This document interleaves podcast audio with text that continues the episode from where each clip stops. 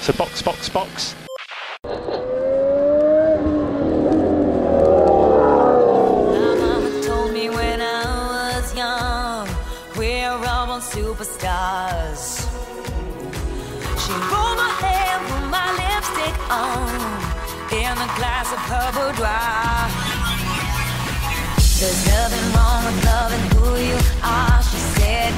Olá, sejam bem-vindos ao episódio número 60 do Box Box Box, o original. Eu sou Mauro Debias, estou aqui com Carol Cruz Olá! e Cibele Santos. Oi, oi. E como bons millennials que somos, hoje estamos aqui para abordar uma pauta que por muitos anos passou bem longe da Fórmula 1. É hora de falar dos pilotos LGBTQIA+.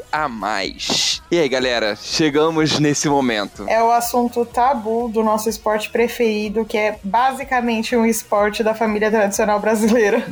Risos nervosos.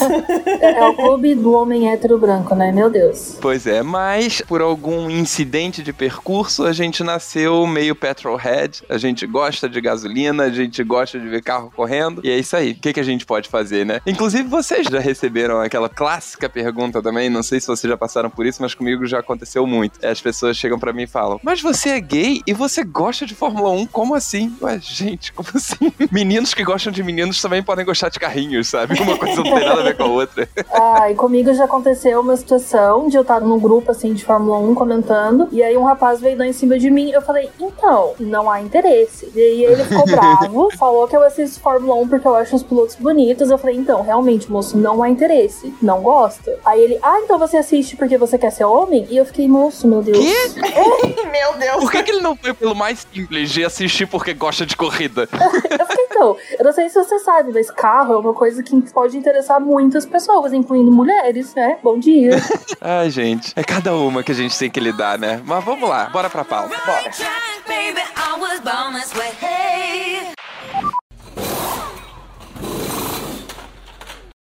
Então, vamos falar dos pilotos LGBTQIA+, que já passaram pela Fórmula 1, mas também por outras categorias do automobilismo onde houve um destaque maior. A gente começa pela mais bem-sucedida de todas, Lela Lombardi. É a única mulher e única piloto LGBT a pontuar na Fórmula 1. Ela nasceu na Itália, em 1941, disputou as temporadas de 75 e 76, foram 12 GPs, e ela marcou meio pontinho com um P6 no GP da Espanha de 75. E eu fico feliz de começar essa lista por uma mulher. Ainda mais estamos aqui com duas, estou, estou em minoria aqui nesse momento.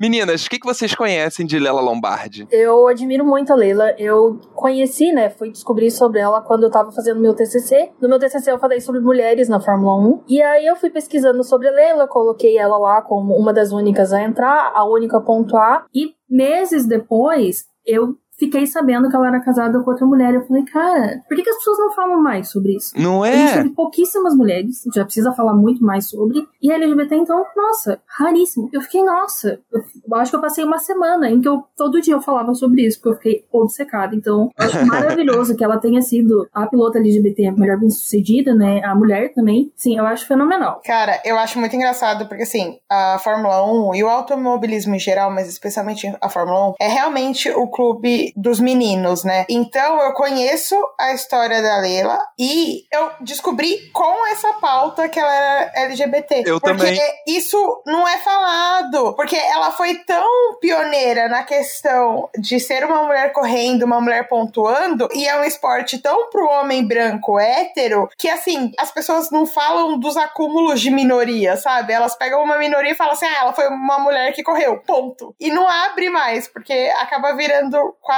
como se você criasse uma bola de neve das minorias. E isso, todas as matérias que eu vejo falando dela, eu sempre vejo falando sobre o fato dela ser uma mulher que correu e que pontuou, mas que é totalmente apagado a questão dela ser LGBT. É surpreendente isso. Pois é, então vamos enrolar essa bandeira na Lela sim. Sim, Sim. por favor.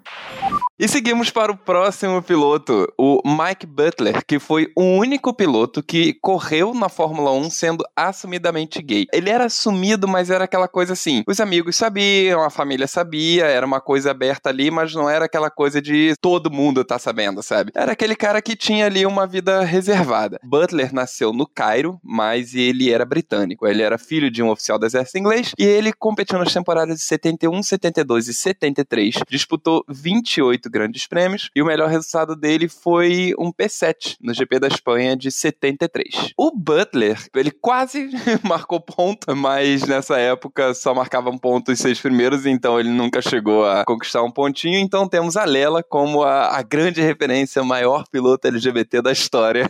Pelo menos entre os que se assumiram, né? Porque o que deve ter de piloto aí da tradicional família brasileira que fazia as coisinhas deles escondidas, não deve estar no gibi. Com certeza certeza. E olhando a pauta, eu diria que o GP da Espanha ele é um GP aliado, né? Porque Não é? os bons resultados foram todos lá, que isso. E também como terceiro piloto que chegou a se assumir, mas só se assumiu muito, muito tempo depois, foi o Mário de Araújo Cabral, ou apenas Nisha Cabral, português. Ele assumiu a homossexualidade aos 75 anos num depoimento para o livro Terceiro Sexo, Histórias de Vida de 12 Homossexuais Portugueses. Ele disputou as temporadas de 59, 60, 63 e 64. Foram só quatro corridas, uma por ano, e como melhor resultado ele teve um P10 no próprio GP de Portugal, de 59, que foi o único GP que ele terminou. Quem trouxe essas histórias do Mike Butler e do Nisha Cabral foi o Flávio Gomes, numa coluna recente que ele escreveu no UOL sobre os pilotos homossexuais que passaram pela Fórmula 1. Vale muito a pena quem puder dar uma lida lá, só procurar lá entre as colunas do Flávio Gomes. E também temos outros pilotos relevantes que não chegaram a correr na Fórmula 1 e se assumiram já fora das pistas, que foram o britânico Danny Watts, o americano Hurley Haywood, ou como Carol prefere chamar, o estadunidense. eles já não estavam mais correndo quando eles se assumiram e eles são referências hoje para pilotos homossexuais que ainda estão ali no, no processo, né? A gente vai falar mais tarde que a existência deles é de certa forma inspiração para uma organização criada por um piloto gay também, a Racing Pride. Mas mais pra frente a gente fala disso. Eu acho importante a gente observar que muitos desses pilotos se assumiram posteriormente, o que reforça que não é um ambiente propício, né? Que Exatamente. se assumir já é um momento sensível, né, para qualquer LGBT. E eu imagino que num ambiente desses isso se torne ainda mais difícil e mais complicado. Você ter que revelar, né? Você ter que sair do armário. Eu odeio esse termo. Eu odeio que a gente precise passar por isso, né? Porque ninguém se assume hétero. Eu odeio que a gente tenha que passar por isso e que precise ser um chá de revelação, digamos assim. Isso mostra o quanto as coisas ainda são difíceis. É óbvio que hoje em dia, olhando para trás, é um pouco mais fácil, é um, o mundo tá um pouco melhor, mas ainda é um mundo muito fechado para tudo aquilo que é diferente. É, tá um pouco melhor, mas a gente ainda tá com muitos desafios aí pela frente, né? Tá longe do ideal. Suprema Corte aí dos Estados Unidos mostrando que o caminho não vai ficar muito fácil pra gente daqui pra frente. É.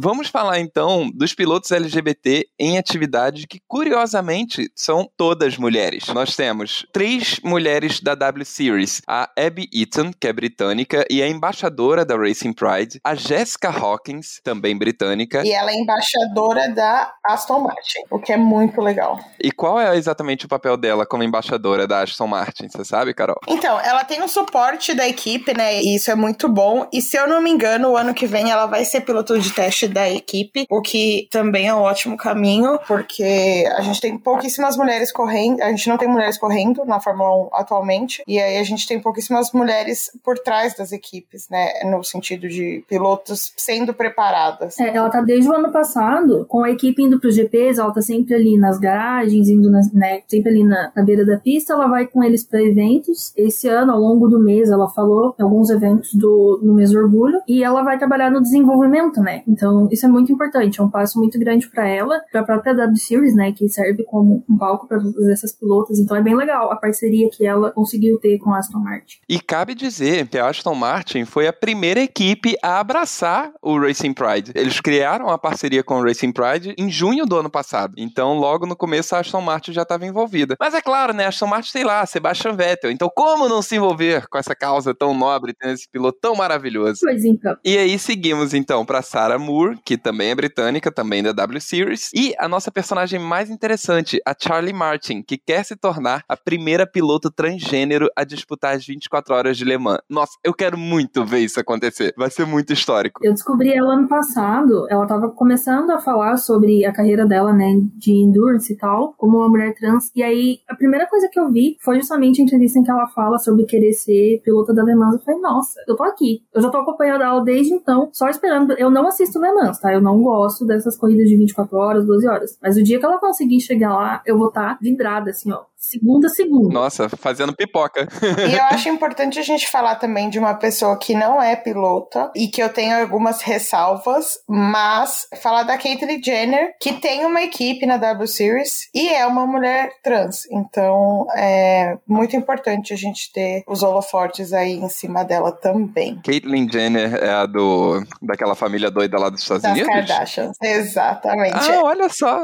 a Caitlyn Jenner é o pai, né? Ela não se importa de ser referida assim, das Jenners Kardashians mais novas, que é a Kylie e a Kendall. Olha só, tá vendo? Dessa aí eu não sabia. É, eu tenho aquelas ressalvas, né? Porque a Caitlyn é, apoiou o Trump e tudo mais, mas uhum. é importante. é tipo, então, ficou a nota aí de rodapé. É, querendo ou não, é importante ter a mulher trans lá, e é importante ter o nome da Jenner trazendo um holofote pra própria categoria, né? Exatamente. Apesar ah, dos pesares, chama atenção né? Ajuda. Pois é, porque no final das contas, o que os pilotos precisam, e aí eu falo de qualquer piloto, piloto precisa de patrocínio. Piloto nenhum chega a lugar nenhum se não tiver bons patrocínios, porque é através dos patrocínios que eles vão conseguir abrir as portas para mostrar se eles têm talento ou não nas equipes. E a questão LGBT dificulta muito os patrocínios para os pilotos. Essa semana, por exemplo, nós tivemos um caso de um jogador de futebol muito famoso, o Richarlison, que se assumiu assumiu bissexual finalmente. É, ele foi um vítima de muita homofobia nos estádios na década passada, ele sofreu muito e ele também tinha questões de patrocínio, porque ele tinha medo ali de, de se assumir e, e, acabar afetando questão de patrocínio, de contratação, de não conseguir para um time e tal, XY. E os pilotos sofrem isso muito mais, porque os pilotos estão ali num esporte onde eles são as estrelas e eles é que precisam levar os patrocínios. E como é que você consegue patrocínio se você se assume ser uma coisa que vai contra padrões estabelecidos e que não é bem aceito e que pode atrapalhar o comercial de uma marca. Exatamente. E é bizarro, né? A gente tem que pensar nisso. Você tem que se esconder para ter a chance de entrar num esporte que você gosta, sabe? É triste. É, é realmente muito triste pensar nisso. Em alguns esportes é mais tranquilo você assumir sua sexualidade diferente do padrão. Mas ainda assim é, é muito desafiador. Então tem esportes onde a coisa é mais machista, mais arraigada, que é mais difícil, e é o caso do nosso querido automobilismo, infelizmente. Mas queria saber de vocês, se vocês acham que a gente tá tendo um cenário onde os pilotos possam se mostrar mais. Eu acho que assim, comparado ao passado, você tem uma melhora pela forma do mundo num geral. Eu acho que ainda, obviamente, ainda existe muita homofobia ainda existe muito preconceito, mas comparado a, sei lá, os anos 50, talvez um pouco menos, mas eu ainda não acho que seja um ambiente favorável, sabe? Eu ainda não acho que se assumir seja bem-vindo, eu ainda acho que a gente tem problemas é, pesados e problemas sérios, e a gente vê as coisas que aconteceram como aconteceram essa semana, e aí você fica, não, realmente o mundo talvez não tenha. É, é, é isso, sabe? O mundo tá melhor e, e ao mesmo tempo não, ainda são questões talvez um pouco diferentes. É, eu acho que o preconceito hoje, ele não é tão na cara, sabe? Ele não é tão aberto. Ele é um preconceito um pouco mais velado aí que você pega quando as pessoas dão, entre aspas, aquela escapadinha, dão aquela fala homofóbica sem querer, sabe? Uhum. Com muitas aspas, assim. Então eu acho que hoje o preconceito é um preconceito velado, mas ele ainda existe, ele ainda tá lá e ele ainda torna o ambiente um ambiente hostil. A gente enfrenta muitas microagressões, né? Não é Sim. aquela de chegar e apontar o dedo e ser homofóbico, ou de chegar e bater na pessoa na rua. Talvez não tão nítido assim, mas tem muita. Vamos falar assim, dentro do automobilismo, né? A gente teve o caso do Yuri Vips essa semana, que se recusou a colocar um boné rosa porque porque era muito gay. Aí, aí você pensa algum outro piloto que seja da Fórmula 2, da Fórmula 3 ali da base, que seja bissexual, que seja gay e ouve aquilo. Como é que o guri vai se sentir? Como é que a pessoa vai se sentir? O próprio Vips, inclusive, resgataram alguns prints, assim, eu tô assumindo como verdade, tá? Pode ser fake, obviamente. Mas de comentários que ele já fez em postagens do Joe, porque o Joe, ele gosta de moda, né? E aí tem toda essa questão de, ah, é um cara que gosta de moda, ele é gay. Aquele tipo de pensamento nerdental, sabe? Então, tipo, ele já veio dando indícios de que sim, ele era escória da sociedade. E felizmente a Red Bull rompeu o contrato com ele, não foi isso? Ele tá afastado, na verdade. Não foi rompido 100%. Ah, não foi rompido? Não. Mas assim, só pra terminar o meu raciocínio das microagressões que a gente vive aqui, né? E pensando na questão, tipo, da pessoa se assumir, o pessoal acha que o preconceito ele tá só no ataque direto. Mas não tá. Quando o presidente da FIA foi lá e deu uma entrevista criticando,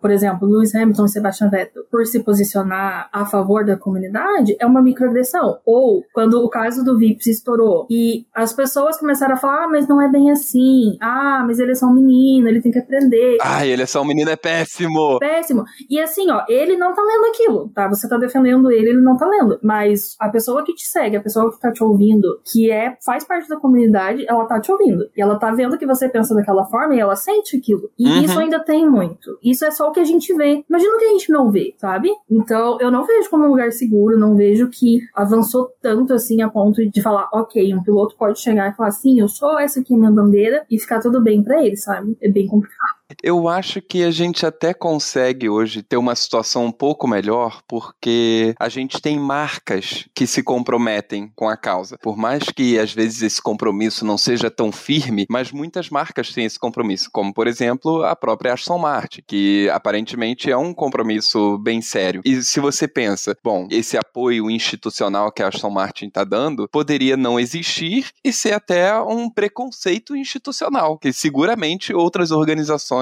têm esse tipo de preconceito. E aí, se a gente tem equipes, se a gente tem organizações, se a gente tem marcas que conseguem dar esse apoio, a gente pode ainda não ter o melhor ambiente, mas a gente começa a construir ferramentas para ter um ambiente mais seguro, para que os pilotos possam se assumir tranquilamente, sem medo de julgamentos e principalmente sem medo de perder patrocínios, né? É, eu acho que assim, as iniciativas elas são importantes e elas são uma prova de que a gente está tentando entrar no caminho certo. É que para entrar no caminho certo você depende de muitas questões. São muitas pessoas envolvidas. Você tem as equipes, você tem as pessoas que estão trabalhando nas equipes, e você tem o público que assiste o esporte, aí você tem os patrocinadores. Então, são questões que fogem de um controle, mas eu acho sim que ainda que seja um ambiente hostil, ainda que a gente continue sofrendo microagressões, ainda que a gente tenha situações como aconteceu com VIPs e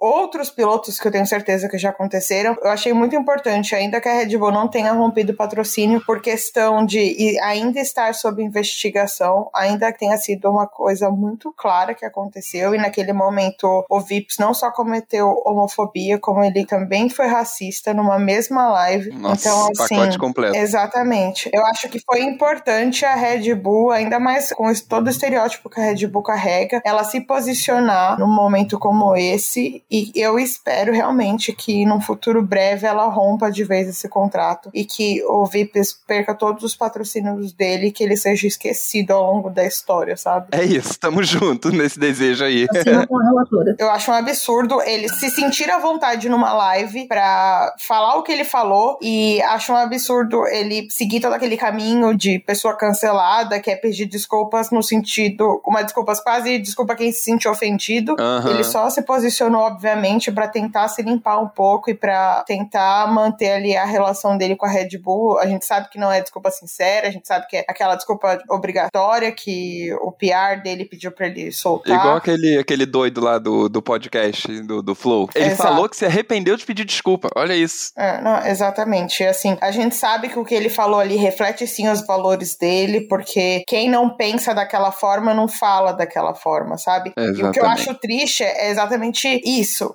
que as pessoas preconceituosas, elas se sentem à vontade para dizer aquilo numa live, sabe? Tipo, não defendendo ser preconceituoso, mas você quer ser preconceituoso, você fala ali no seu nicho, sabe? Junta a escória da sociedade e fala entre vocês. Fala lá no teu esgoto. Exato, fala junto com seus ratos. Se a pessoa se sente à vontade para falar numa live é porque ela sente que ela não vai ter consequências ou talvez ela acha que aquilo nem é errado, o que é pior ainda. Pois é. É você ser preconceituoso e não ter vergonha disso.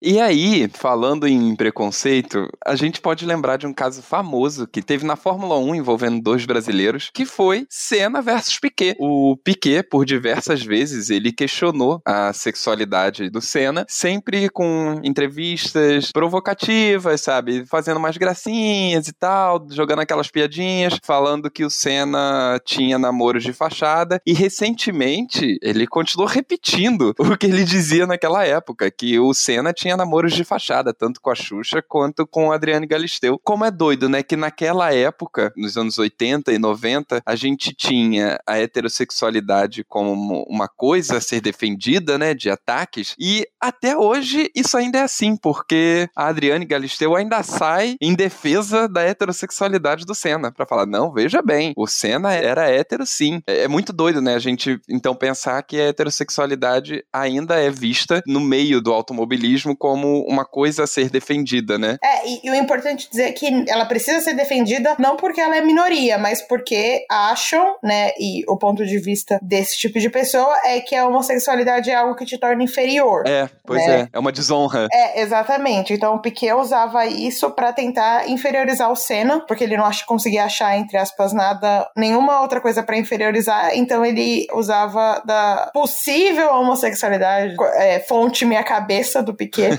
que o Senna era homossexual, e aí tem toda essa questão de ter que defender a heterossexualidade. E assim, gente, se era ou se não era, não faz a menor diferença. O que a gente sabe é que ele era um piloto excelente, é isso que importa. Confesso que se eu descobrisse que o Senna era viado, eu ia ficar muito feliz. assim como o Hamilton fica lá postando as bandeirinhas LGBT, posta um hashtag Pride, porra, eu ia ficar feliz pra caralho de descobrir que o Senna era gay. Assim, e se o Hamilton eventualmente viesse a assumir, eu vou ficar muito feliz também. é, mas eu acho que é importante a gente dizer que uma coisa não te torna inferior e outra coisa não te torna superior, sabe? Não, não, de Esse maneira negócio nenhuma. de, ai, o, o Senna era comedor ou isso e aquilo. Gente, pelo amor de Deus, sabe? Ó, ele pode ser gay e ser comedor também, hein? Fica a dica aí. Fica no ar aí, gente. Essa possibilidade, ela existe. É. E assim, eu acho que, sei lá, eu nunca vi nada de bom saindo da boca do Piquet, então. É, não dá pra esperar muito dele, entendeu? Eu sempre vejo o nome do Piquet em alguma entrevista, eu já falo, ai meu Deus, qual direito humano foi violado agora? Sim, sim, quando aparece Piquet nos trending tops, eu fico, meu Deus, qual será a merda que foi falada agora? Não dá, gente. A pessoa, a pessoa quer ser ídolo, mas assim, ele só, só é ídolo naquele cercadinho mesmo, né? Mas eu não vou entrar nesse assunto aqui. Já basta eles ter tanto palco. É, o Senna morto faz mais pelos direitos humanos do que o Piquet vivo, então assim. Gente, o Senna morto continua aparecendo mais do que o Piquet. Eu acho que esse é o, é o grande ranço dele. É por isso que ele é obcecado. É, exatamente. O Piquet é o Nico Rosberg do Senna, vamos ser. Então, chegamos à Fórmula 1 de hoje, né? A gente teve esse período aí, Senna Piquet, onde a sexualidade era, era um, um debate de desonra, né? Onde era apontada como lugar de desonra pro Senna. E na Fórmula 1 de hoje, será que a gente conseguiria ter pilotos gays? Como é que tá esse cenário para os pilotos poderem se assumir hoje? Eu acho que assim, o Vettel, ele é muito otimista, sinceramente. Eu acho muito importante, muito legal ele ter dado a entrevista pra Atitude, né, que é uma, uma revista voltada pro público gay. É, só para localizar o público. O Vettel disse: Eu sinto que um piloto gay ajudaria a acelerar a eliminação do preconceito e ajudar a impulsionar nosso esporte em uma direção melhor. Então eu acho e espero que nosso esporte seja pronto para isso. Segue aí, cara. Ele acredita que hoje um piloto gay seria bem-vindo na Fórmula 1. Eu acho que dificilmente, justamente por conta de toda essa bagagem que a gente tem e por conta da Fórmula 1 ser para um público, né, como a gente disse, brincando aqui, a família tradicional brasileira, é um público que não está receptivo muitas vezes a ver mulheres torcendo. E então, imagina falar sobre homossexualidade com esse público. É, a gente inclusive falou disso naquele primeiro episódio que você participou, né, Carol? Sobre as Exatamente. mulheres de Interlagos. Exatamente. Exatamente. Então, assim, como mulher, você já escuta o famoso o que, que é impedimento, só que na versão Fórmula 1, que é você só tá aqui porque o piloto é bonito, como se eu tivesse culpa do piloto ser bonito. Gente, pelo amor de Deus, se feio não tem talento, o problema não é meu, sabe?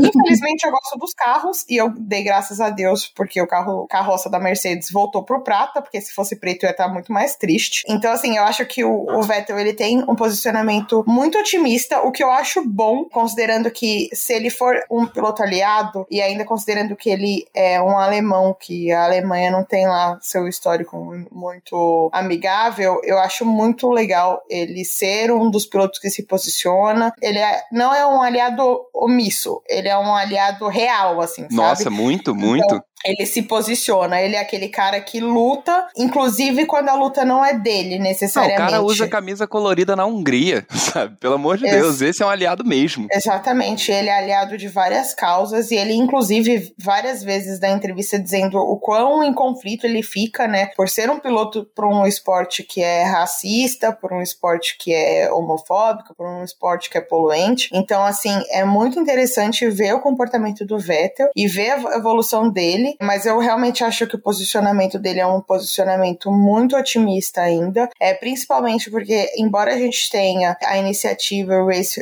as One, a gente sabe que não é bem assim, a gente sabe que a instituição fecha os olhos para algumas questões importantes e a gente sabe que é o dinheiro que manda, a gente sabe que a Fórmula 1 está presente em países historicamente homofóbicos e a gente tem um atual presidente que também tem dado entrevistas bastante decepcionantes e eu não acho que embora o Vettel e o Lewis eles façam posicionamentos políticos, eu não acho que a questão de gênero é uma questão política porque ela é uma questão intrínseca ao ser humano. Então, não adianta você colocar no pote político apenas, sendo que você tá tentando silenciar o orgulho de ser quem se é, sabe? Você tá querendo transformar numa questão política, embora seja, ela não é só política, sabe? É, então ele tá indo pelo caminho mais fácil e dando declarações extremamente tristes e se lá atrás não se falava sobre isso, isso não é referência porque se anda pra frente, sabe? O mundo evolui. É que nem querer justificar o erro porque lá atrás era feito dessa forma. Eu acho bastante triste que ele ainda pense assim. Nossa, pois é. Agora, só pra contextualizar também aqui os ouvintes, o presidente da FIA, o Mohamed Ben Sulayem, ele falou o seguinte: Nick Lauda e Alan Prost só se preocupavam em guiar. Já achei a referência péssima. Sim, a referência é péssima. Não pelas pessoas, mas por ele buscar uma referência tão antiga, sabe, das décadas de 70 e no- 80 e 90, sabe, uma coisa absolutamente nada a ver com o mundo de hoje, e ainda fica com aquela cara de, ah, antigamente que era bom. E ainda pega pilotos que eram engajados, né? Pilotos que se Pois envolviam é. em greve, pilotos que falavam de, de outros assuntos que não era só automobilismo, Lauda, né? Que era um piloto que teve todas as questões financeiras dele, enfim. Então, né? Pegou uma referência antiga e uma referência errada. Exatamente, referências antigas e erradas. Então, péssimo. Ele já começa errado aí. Aí ele continua. Agora, Vettel pedala numa bicicleta de arco-íris. Lewis é apaixonado pela questão dos direitos humanos. Pelo amor de Deus, o cara tá reclamando. Imagina você condenar alguém porque ela apoia os direitos humanos. É, cara, olha que bizarro. Tipo, poxa vida, o Luiz não vai gostar se a gente deixar o nosso príncipe esquartejar um jornalista, sabe? Meu Deus do céu. E vamos lá. Aí ele segue. E Norris fala de saúde mental. Poxa vida, hein? Que pena o Norris falando de saúde mental. Aí ele segue. Todo mundo tem direito de pensar. Para mim, é uma questão de se devemos impor o tempo todo nossas crenças em algo além do esporte. É Babaca. não tem outra palavra. O cara é um babaca. E ele segue depois nessa entrevista, que quem quiser procurar pode dar uma olhada lá no, no site do Grande Prêmio, ele, ele falando sobre esse assunto. Ele continua essa entrevista metendo uma daquelas tipo: Ah, eu não sou preconceituoso, eu até trabalho com mulheres e cristãos, sabe? é uma parada bem nesse nível. E eu acho engraçado que ele usa a palavra impor como se est- estivessem obrigando todo mundo a engajar as causas, né? Tipo assim, cadê a sua carteirinha de aliado? Se não tiver, não compra ingresso. Ai, gente, eu acho que o Sebastian pegou a bicicletinha de arco-íris dele e atropelou esse cara. Não tem outra É a explicação. única explicação. Pra ele se doer tanto assim, não tem outro justificativo. Não, e vamos lá. Luz é apaixonado pela questão dos direitos humanos. Ainda Para bem. mim é uma questão de se devemos impor o tempo todo nossas crenças. Sim! Nesse caso, sim! Direitos humanos, sabe? Não tem discussão em torno disso.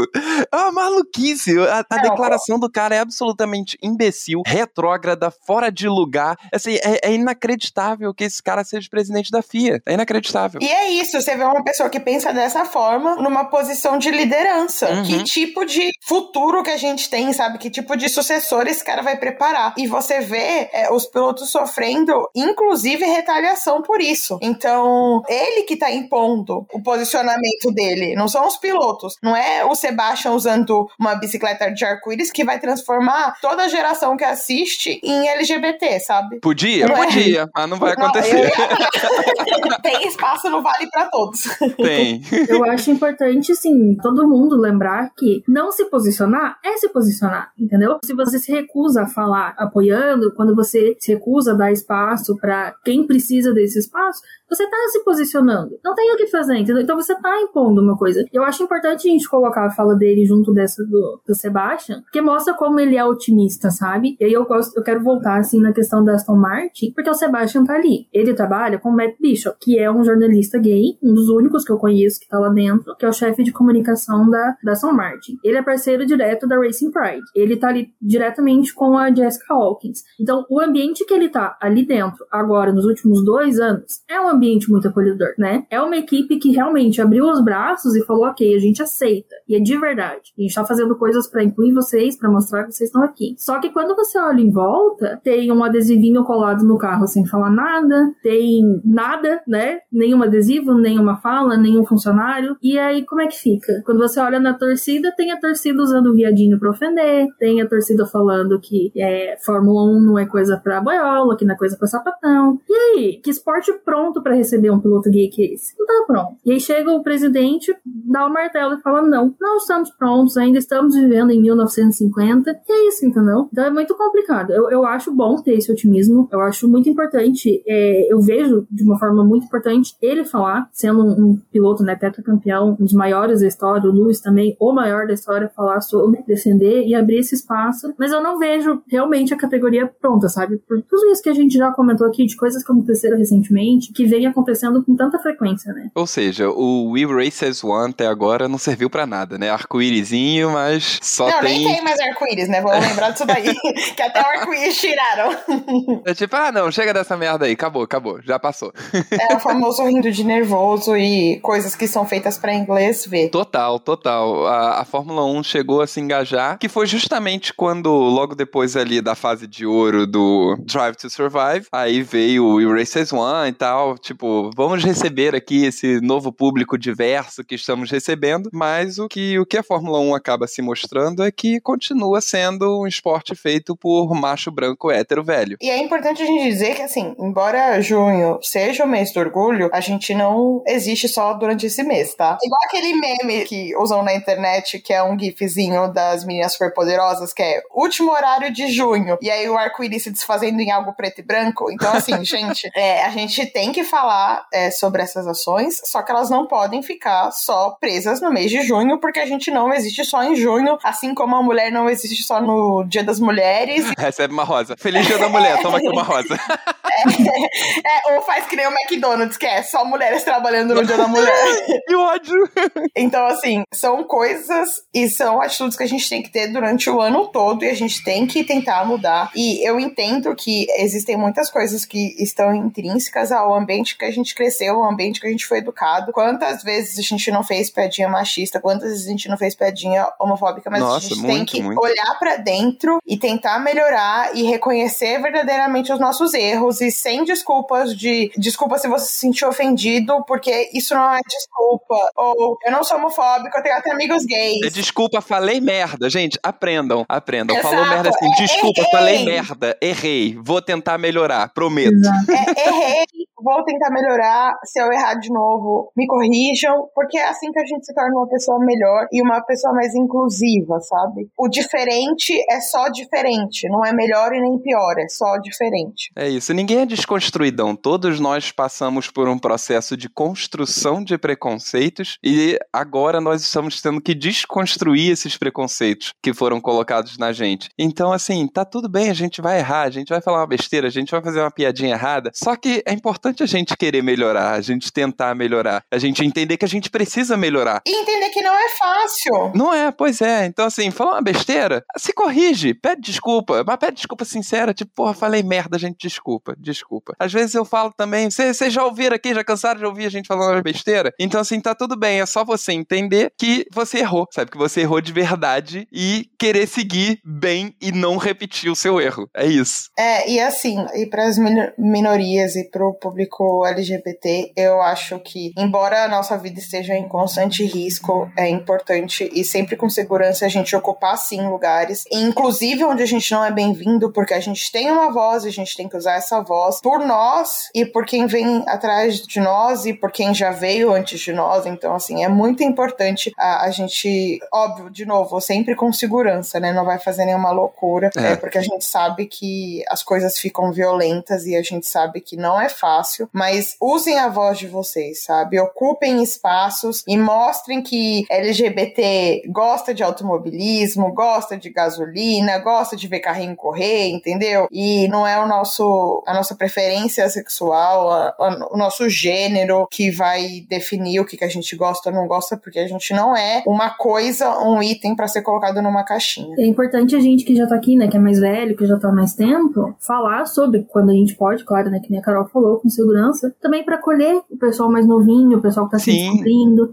quem tá chegando agora. Cara, o público da Fórmula 1 tá crescendo muito a cada ano. Assim, e com jovens. Muitos jovens, muitos jovens que já vêm passando por esse processo e eles chegam nesse ambiente, assim, que é majoritariamente hétero, branco, homem, cis, eles se assustam. Então, quando eles veem, né, os pontos de referência de, olha, pessoas que são como eu, elas vão se sentir acolhidas. Então, é importante. Porque, por exemplo, eu falo com os meus amigos que são LGBT e que não gostam de esporte, que eles ficam, assim, chocados. Cara, como é que você consegue? Esporte é coisa de homem. Como é que você fica lá? Fala, gente, quando vocês reduzem... Não é, não. É, quando vocês reduzem a só coisa de homem, vocês estão me apagando também, entendeu? Tem mais como eu ali. Eles só não estão tão explicitamente, né, aparecendo. Talvez não estão tão seguros para aparecer, não somos em tantos, né, números, mas a gente tá aqui. E é importante para esse público que chega agora se reconhecer. Então, quem tem a voz e pode usar, cara, usa. Sim, porque é muito importante a gente fazer o nosso papel. É, e eu espero mesmo ver em breve um piloto LGBT.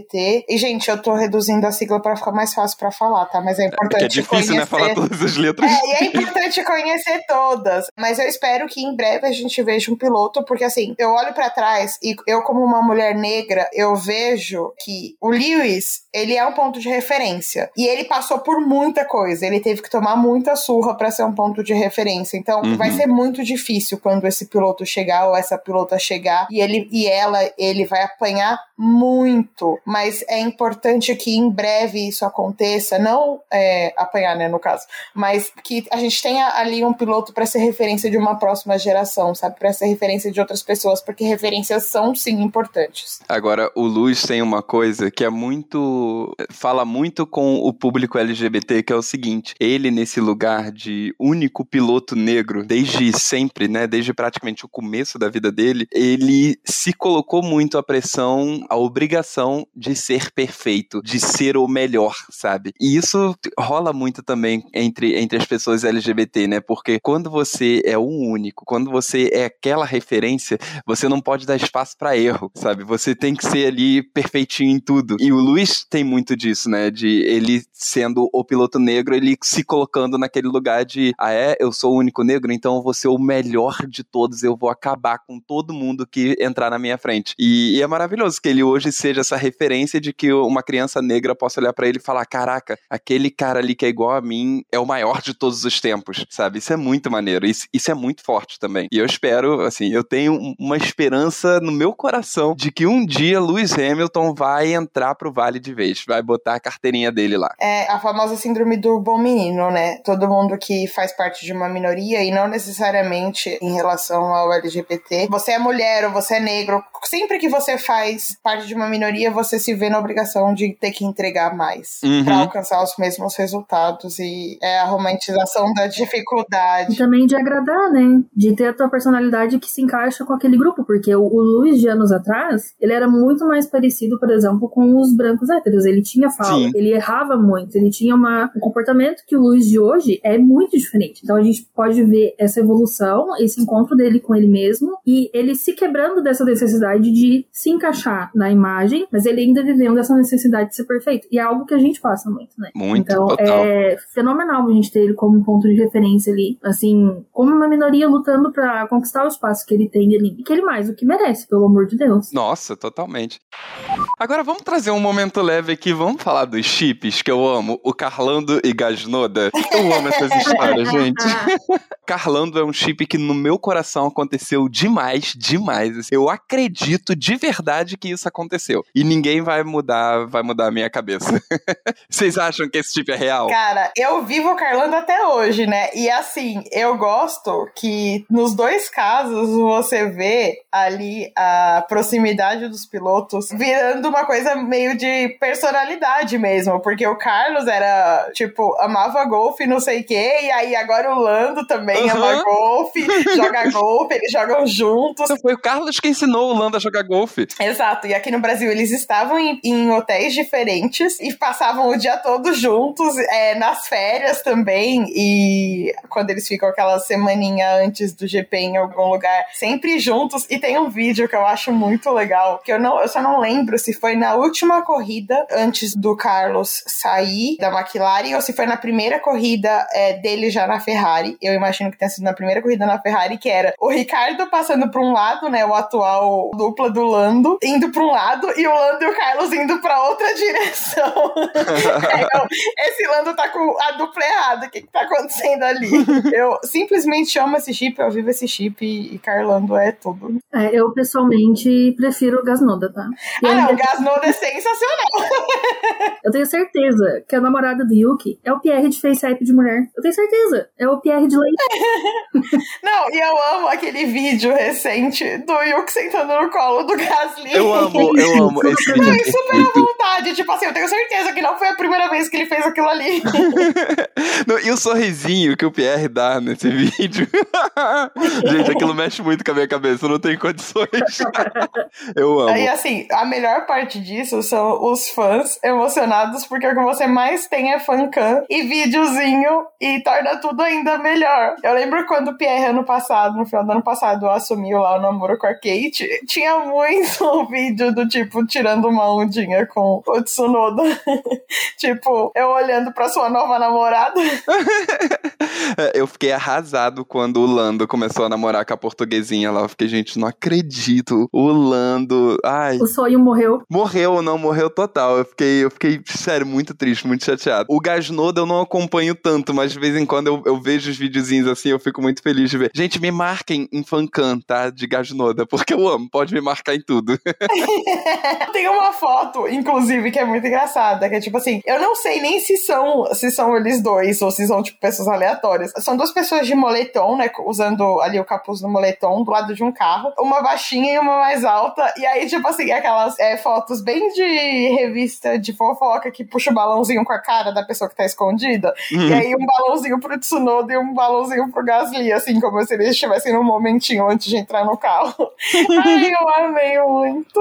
Eu acho divertido, assim, ter. Eu acho legal que quando eu, eu ando, né, nesses espaços de fandom, assim, tipo Tumblr, que tem bastante gente, é, o pessoal comenta muito, tem muita brincadeira, né, de chips, vários, várias décadas. Assim, gente, os pilotos de antigamente tem também, tá? Só trazendo essa notícia pra vocês. E eu acho legal porque quando eu vejo o pessoal falando sobre, muitas vezes é o pessoal que é LGBT, entendeu? A pessoa tá ali, tipo, querendo se ver. Eu falo, pelo amor de Deus. Mas é, claro, tudo brincadeira e diversão, assim, mas eu acho muito legal que a gente consiga encontrar essa leveza ali, apesar dos pesares. Sim, e eu reparei que teve uma, um crescimento muito desses chips, né? As pessoas comentando, as pessoas torcendo por casais de pilotos, a partir justamente desse crescimento do público jovem da Fórmula 1, que trouxe, assim, trouxe outro ar pra, pra torcida, pra Fórmula 1 TT, sabe? É, é outra parada, é outra mentalidade, é uma galera muito mais, com a cabeça muito mais fresca, e eu acho maravilhoso que seja assim. Agora, quando eu tava fazendo uma pesquisa aqui para montar, eu, eu montei uma lista dos pilotos, os aliados e os homofóbicos e quem nunca falou nada. Na verdade, felizmente, a, a lista de homofóbico acabou não tendo nenhum piloto da Fórmula 1 atual. Eu não encontrei nenhuma declaração homofóbica dos pilotos atuais. Mas foi engraçado porque quando eu tava fazendo a pesquisa, é, alguns pilotos, o que eu mais encontrava era ou fanfic deles com outros pilotos, como Gasly e Tsunoda, e ou então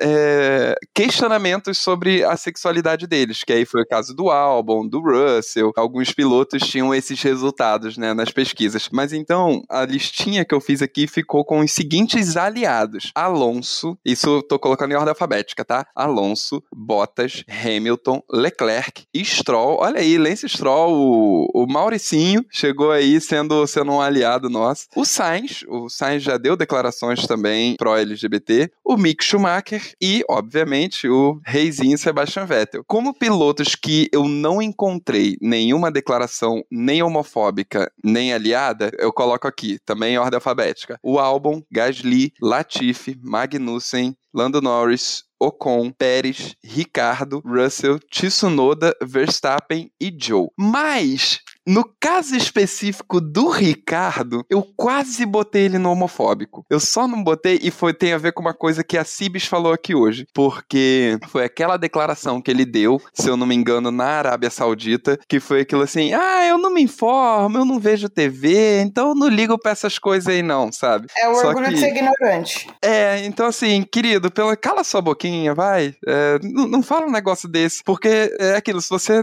tá numa situação de opressão e você se cala, então você tá com o opressor, sabe? Então você provavelmente está do lado do homofóbico. Se você não é capaz de olhar pro Vettel, tipo, chega dois segundinhos ali com o Vettel no, no café, chega, pô, Vettel, aí, qual é, qual é dessa parada aí que tu tá com a camisetinha colorida aí? Eu tenho certeza que em dois minutos o Vettel convence o Ricardo, se o Ricardo tiver aberto a ser convencido. É. Mas aparentemente não está. Não, e tem aquilo, né, de que a gente já ouviu aqui na transmissão brasileira, quando se fala muito em respeitar a cultura de países homofóbicos, ou de, ah, eu não me informo, então eu não vou falar sobre, porque eu só tô visitando, então eu não sei o que acontece. É complicado, né? Eu Bastante. gosto muito do Ricardo, assim. Eu também, eu também. Quando ele deu aquela declaração, assim, foi. Começou a tocar aquela música da Maísa, Meu Mundo Caiu, porque foi uma decepção muito grande. Eu fiquei pensando, né? Ele tem medo de falar. Ok, acho bom quando a pessoa não é informada, não falar pra acabar não falando bobagem. Uhum. Mas o mínimo que ele podia falar, olha, gente, eu não sei,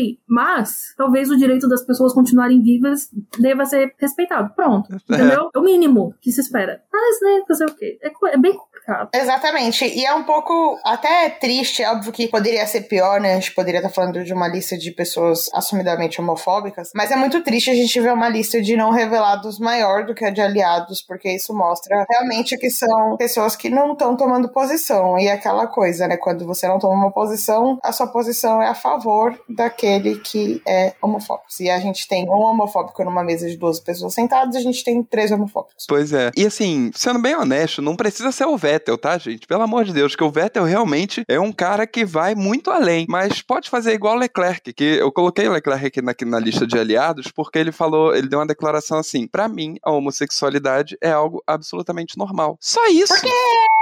Porque- exatamente amor, porque é. É só isso, sabe? Se o Ricardo tivesse falado isso naquela entrevista, ele tava aqui na listinha de aliado, sabe? Se ele tivesse falado aquilo, ah, olha, eu não me envolvo muito nas causas, eu não, não vou botar a camisa colorida, mas pra mim a homossexualidade é algo normal, a gente não devia nem estar discutindo, sabe? Se o, se o. Ricardo tivesse falado só isso, já tava na listinha de aliado. Mas não, fica, fica sabonetando, meu irmão, você vai sabonetar numa questão dessa? É, é o famoso assim: se você não é homossexual, é só você não beijar alguém do mesmo sexo, amor. É isso. Acabou. Isso não te afeta, isso não te incomoda, entendeu? É igual você é contra o aborto, é só não abortar, meu amor, entendeu? Deixa quem precisa e quer e vai mudar Pois a é. sua vida, não vai mudar a sua vida. Sabe, ver duas pessoas do mesmo sexo se beijando não vai mudar a sua vida. Ver uma pessoa seguindo a orientação sexual que ela entende como dela não vai mudar a sua vida. É o que eu sempre falo. Você não gosta do homossexual? Beleza. Você já perguntou se o homossexual gosta de você? Não, não gosta. Siga seu dia, sabe? Pronto. E aí, com essa lista, né, de 12 não revelados e 8 aliados, o que, que, será que a gente pode esperar da Fórmula 1 pro futuro? A gente já não tem muitos pilotos. A gente tem pilotos homossexuais assumidos na base, que eu saiba, não. Eu dei uma pesquisada aqui, não consegui encontrar nenhum. Vocês têm algum conhecimento disso? Só na W Series mesmo. Pois é, é só na W Series. E infelizmente a gente só tem os homofóbicos, né?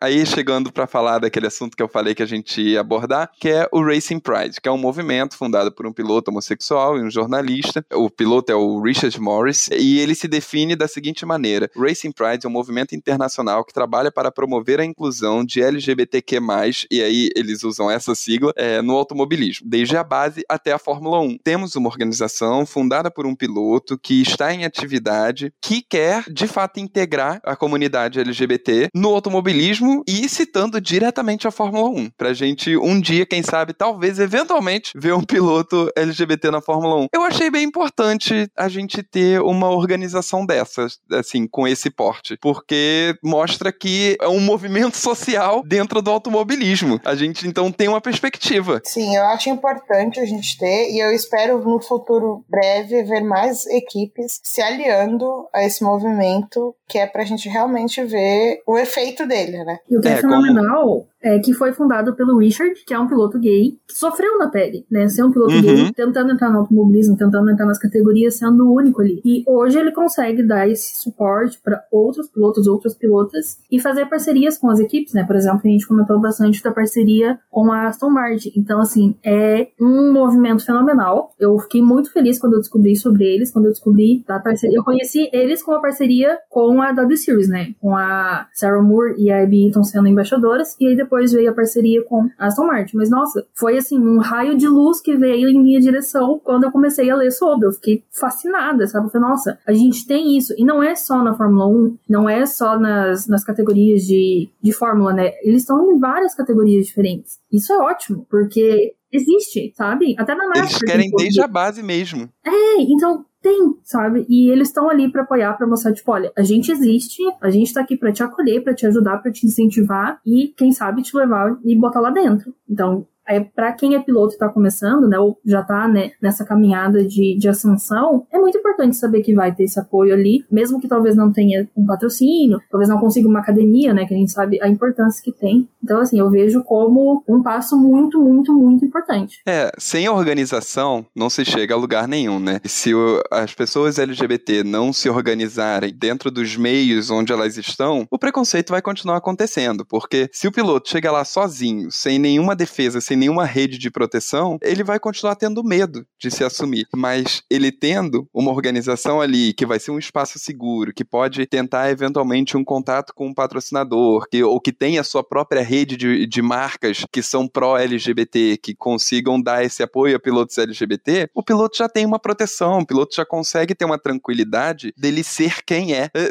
isso é muito louco, né? É apenas ele ser quem é. Ele não ficar fingindo ser uma coisa ou escondendo aquilo que ele ele é. É o direito, né, de ser o que se é. O direito apenas de existir. E é bizarro a gente estar tá debatendo isso em 2022. Ai, nem fala, é exaustivo. É, é, tipo assim, falar que a gente tem que lutar pelo direito de respirar, sabe? Direito de andar, direito de acordar toda manhã, assim, então, algo tão simples. O direito de amar, gente, que é uma coisa básica, que todo mundo quer, todo mundo almeja. É Mas a gente vai conseguir alcançar nossos objetivos de existir em paz. Apenas é. isso. E ter direito direitos, os mesmos direitos que todo mundo tem. E aí, essa organização, a Racing Pride, está tentando construir esse ambiente mais seguro para os pilotos LGBT, que ia mais. E eu queria saber, então, qual a expectativa que a Cibs, nossa convidada, tem para esse futuro do automobilismo com pilotos LGBT que ia mais. Ah, socorro!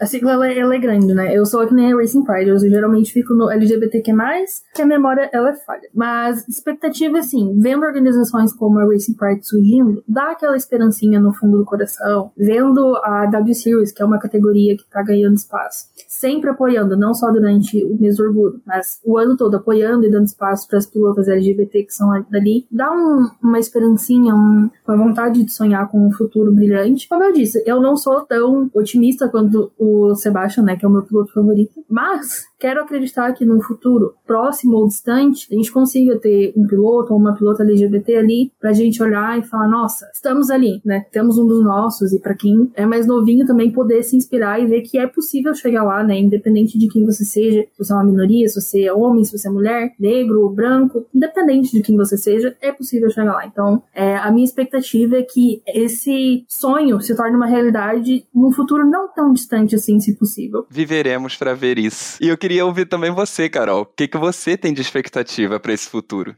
Ai, as minhas expectativas são baixíssimas, mas eu espero ser surpreendida. Nossas expectativas já eram baixas, mas puta merda. Exatamente. Assim, eu espero ser surpreendida, eu espero estar errada, eu espero ver é, cada vez mais pilotos e pilotas se assumindo, embora eu, de novo, deteste que a gente precise passar por isso, que a gente precise se revelar, porque é basicamente dizer o que a gente é e ninguém precisa ficar se afirmando, independente de qual orientação ela tenha. O meu pedido, na verdade, é para os nossos ouvintes, para o mundo em geral, né, sociedade no geral, que é faça o básico, sabe? Tente tornar o mundo um pouquinho melhor do que como você achou ele. Então, evite ao máximo dar voz para pessoas preconceituosas, evite ao máximo ser preconceituoso, se corrija, não tenha vergonha de dizer que errou, seja mais inclusivo e dê os seus baby steps, sabe? A gente tem que ter esse pensamento de que sempre que a gente deixa o mundo um pouquinho melhor do que a gente achou, a gente já tá fazendo mais do que muitas outras pessoas. É, e eu quero acreditar que ainda existem muitas pessoas boas no mundo e que as próximas gerações elas vão encontrar um mundo melhor do que a nossa geração encontrou e assim sucessivamente. Então, eu espero muito ver um piloto se assumindo e, se não for possível, mais pilotos defendendo a causa e sendo verdadeiros aliados, porque é disso que a gente precisa. Nossa, fiquei inspirado pela sua fala, Carol. Falou que não tinha bonito. esperança de nada, mas, pô, fala belíssima. so, box, box, box. Eu queria agradecer imensamente a participação da Cibis com a gente hoje. E Cibis, deixa aqui suas arrobas em Twitter, Instagram, TikTok, se você quiser. Eu agradeço o convite, o espaço, assim, foi muito, foi muito bom, acho muito importante, né? Ter esse tipo de conversa foi uma delícia, né? Falar com vocês aqui. Gente, meu arroba é um pouquinho complicado, tá? Mas eu vou soletrar aqui e vai dar tudo certo. É, tanto no Twitter quanto no Instagram, eu sou arroba mas ele é escrito diferente. Ele é S-H-X-S-G-O-N-E. Bom? É tipo X, Gon, mas o primeiro E é um X. Eu mesmo não fazia a menor ideia de como ler essa arroba. Muito obrigado por explicar pra gente. Revelando o mistério do username. E nós temos que fazer agradecimentos aos nossos apoiadores também, que possibilitam os nossos episódios semana após semana. Por favor, Carol, faça as honras. E fica aqui, primeiramente, o nosso agradecimento aos nossos apoiadores do Plano Smooth Operator. Muito obrigada de coração. Vocês contribuem pra gente continuar com esse podcast.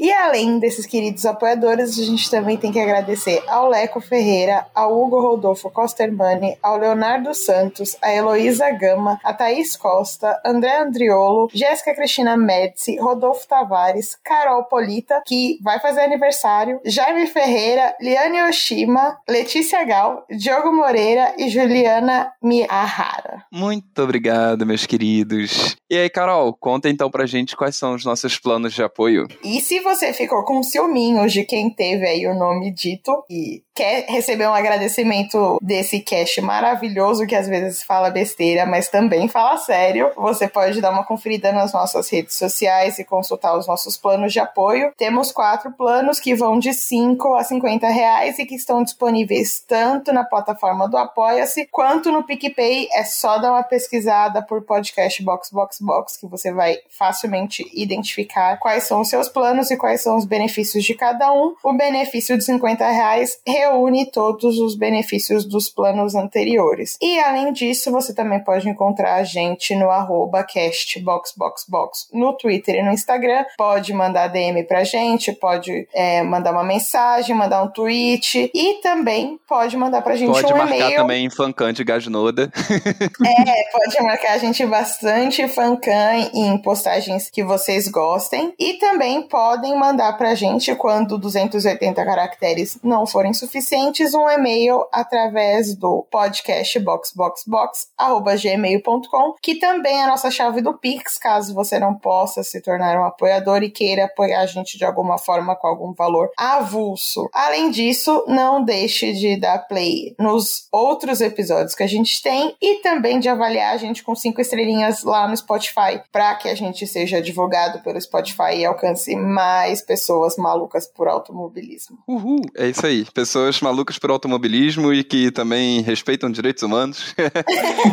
e que estão na lista de pessoas que o presidente da FIA não gosta. Vamos incomodar muito esse homem.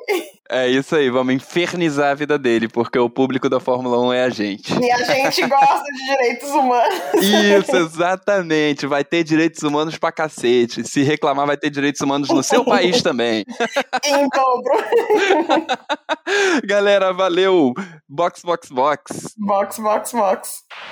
I want to ask it's Pride Month now, and I want to know if you have any message for any LGBT youth out there who are considering maybe a career in Formula One, like in racing, and if you have any words of encouragement you can share for the LGBT youth. Oh, I'm quite happy to be in a world, you know, where I think uh, certain topics become more and more aware, and I think uh, any form of uh, discrimination towards not even just minorities to any sorts of uh, uh, people, depending on where they come from, what they like, you know, their identity in whatever form, uh, is wrong, and I think uh, shouldn't play a role in you know deciding on your your path. So I can only say be proud of who you are, what you are, what you like, and um, uh, stand up for it. And uh, to all the people that obviously are, diff- are of a different opinion, I think their time is ticking, and you know they are going to be extinct.